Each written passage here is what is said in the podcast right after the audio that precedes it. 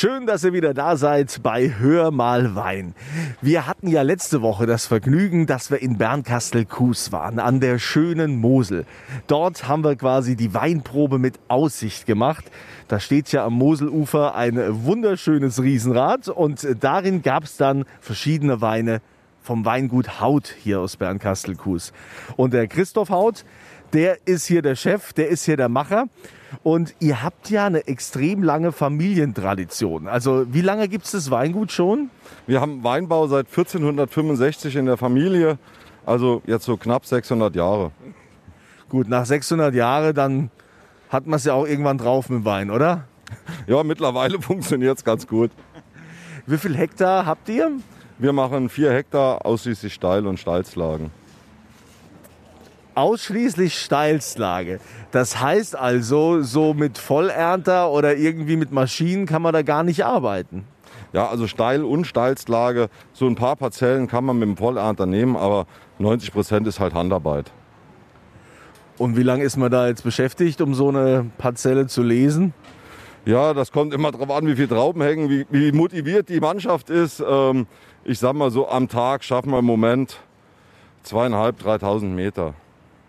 Ihr habt ja bei der Weinprobe mit Aussicht äh, so eine ganz alte Rebsorte gehabt. Was war das? Dornfelder noch irgendwas? Nee, wir hatten äh, äh, einen Dornfelder Weißherbst dabei. Unser Umdenken ist das. Ähm, ein schöner Feinhaberwein, ein Rosé von der Farbe her und haben unsere alte Reben Spätlese. Das ist halt ein Wein von, von Rebstöcken, die älter als 40, 50 Jahre sind, die eine besondere Aromatik in den Wein auch geben. Weißherbst, also Dornfelder Weißherbst. Da gibt es doch, ich bin ja nicht vom Fach, ich bin ja nur Weinliebhaber, da gibt es doch eine spezielle Bezeichnung, wann man quasi einen Rosé Weißherbst überhaupt nennen kann oder einen roten. Ja, das ist, kommt halt auf den Ausbau an. Wir reden da bei einem Dornfelder davon, dass er halt im Prinzip verarbeitet wird wie ein Weißwein, ohne Maischestandzeit oder Erhitzung. Und dann ist es natürlich Dornfelder eigentlich immer Ochsenblut von der Farbe her. Der ist dann halt eben Rosé und ist gekeltert ähm, direkt nach dem Traubenlesen und ausgebaut wie ein Weißwein im Prinzip. Okay, muss, man muss ja ein bisschen was lernen. Ne? Aber ich meine, typisch ist ja jetzt nicht der Rotwein für die Mosel. Nein, deswegen ist es ja auch der Umdenken, weil wer den klassischen Dornfelder bestellt, trockenes Ochsenblut, der muss bei dem Wein halt eben etwas umdenken, dadurch, dass wir einen feinherben Rosé haben. Ja, und natürlich, äh, Riesling ist doch hier großes Thema an der Mosel. Riesling ist ein sehr großes Thema. Wir bebauen auch 90 Prozent Riesling. Aber hier und da hat man auch einen, einen Rotweinliebhaber, dem man ein bisschen was bieten muss. Ich persönlich mache nicht gerne den klassischen Rotwein, weil wir halt kein Rotweinanbaugebiet sind an der Mosel, sondern wir verstricken uns dann auf andere Geschichten, wie zum Beispiel den Dornfelder Weißherbst oder ein Spätburgunder Blanc de Noir, unser Andenken. Ähm, das sind halt so Geschichten, die wir im roten Bereich machen.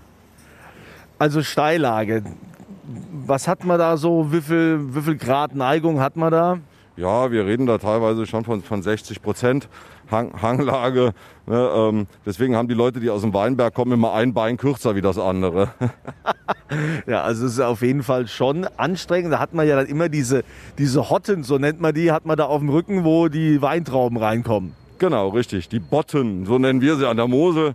Ne, ähm, die trägt man dann im Idealfall bergunter, aber man hat natürlich auch Weinberge, wo unten kein Weg oder Häuser sind, dann muss man es halt berghoch tragen. Also wenn man schon so lange im Weinbusiness ist, seit 1400 noch was, äh, da ist das ja ein Generationending. Haben dann immer die Söhne wieder gesagt, wir werden auch Winzer, jeder Sohn, oder gab es da irgendwie auch mal so eine Querverstrickung?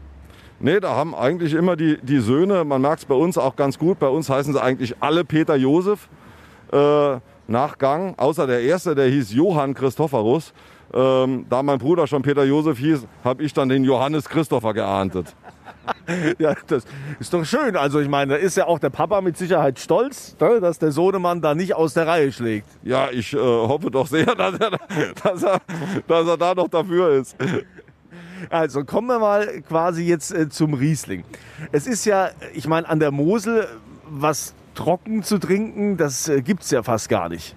Doch, natürlich. Wir, wir bauen von trocken bis äh, puddelsüß, sage ich mal, alles aus. Und im Moment geht ja sogar eher der Trend in den trockenen Bereich. Trocken ist modern. Ja, aber da äh, scheiden sich ja auch die Geister. Ne? Also trocken ist ja mittlerweile schon lieblicher als das frühere Trocken. Also wenn wir jetzt einen trockenen Riesling aus der Pfalz nehmen, ja, äh, das ist ja bei der Mosel so gar nicht möglich. Nein, ähm, ja, doch, ist auch möglich. Ne? Aber wir haben ähm, ja viel Riesling. Riesling hat von Haus aus eine hohe Säure. Und ich persönlich probiere es an der Oberkante anzubauen, also sprich Säure plus zwei, sodass wir nicht fuchtstrocken sind, sondern äh, dann, dann ja, für, für einen Franken oder einen Pfälzerwein wahrscheinlich schon so ein bisschen ins Halbtrockene gehen, ja. Was habt ihr denn jetzt gerade in der Corona-Zeit gemacht in Form von Events oder da ist ja auf dem Weingut oder im Weinberg ist ja eigentlich so gut wie nichts möglich?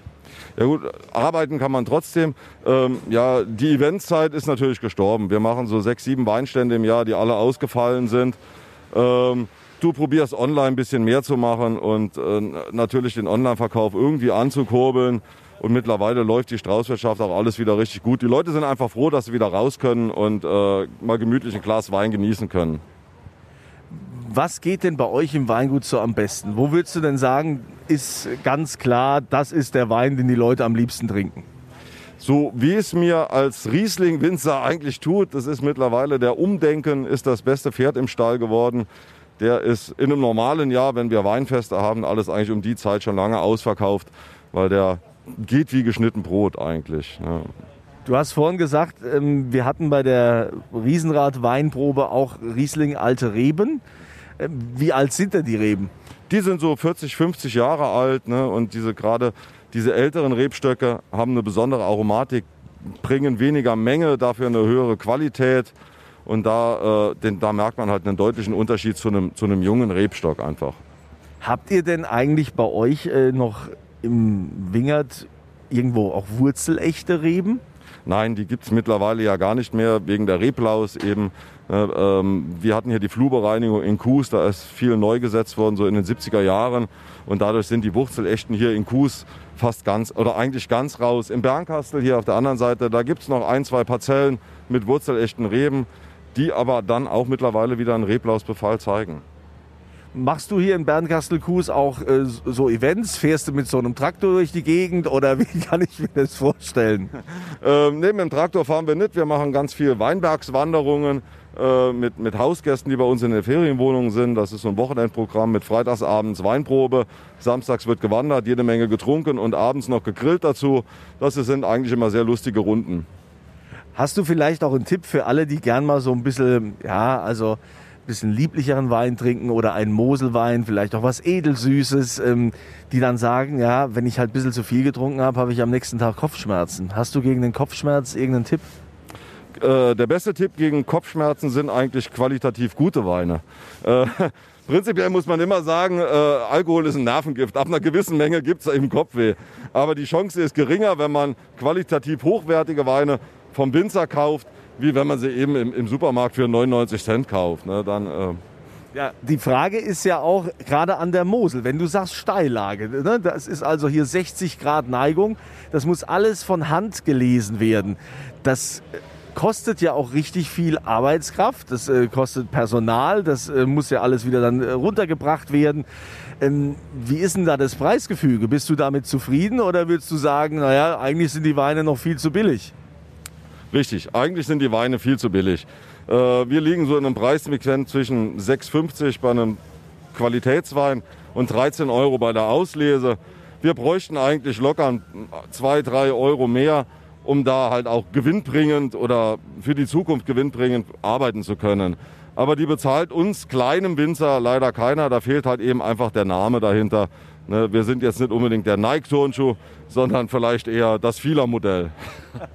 Ja, aber es ist ja oftmals so, dass man ja jetzt nicht unbedingt ähm, quasi hier zu diesem großen Namen äh, gehen muss, weil man ja gerade so kleinere Winzer ne, oder auch bei Geschäften so kleine Boutiquen sind ja manchmal viel feiner als das, als das große.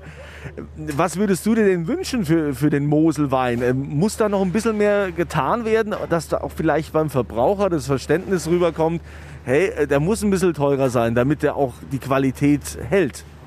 Also wir erleben es ja gerade ganz gut in der Corona-Zeit, dass auch der Tourismus an der Mosel sehr belebt ist.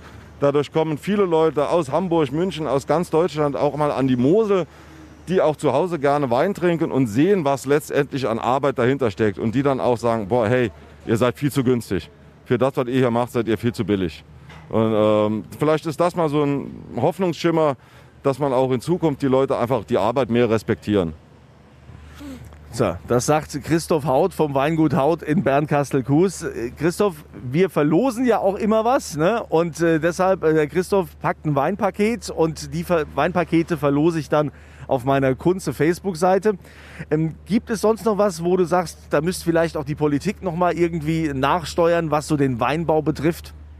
Ja, ganz wichtig ist natürlich auch einfach, der, zum Beispiel der Fassweinbereich, die Fassweinpreise müssen stabiler bleiben oder höher gehen und stand stabil bleiben, damit wir halt einfach dieses Preisgefüge, diese großen Differenzen zwischen Supermarkt und kleinem Winzer nicht mehr so extrem haben. Also, ne, denkt an die Kleinen. Ja, das ist also immer wichtig, weil hier auch wirklich Qualität mit Herzblut äh, erzeugt wird und so soll es auch bleiben. Ich wünsche euch ein schönes Wochenende. Christoph, vielen Dank. Weiterhin gute Geschäfte, damit die nächsten 500 Jahre das Weingut Haut auch noch bestehen bleibt. Ne? vielen lieben Dank. Auch Dank an RPR 1 und an dich, Kunze. Also, und euch natürlich wie immer volle Gläser.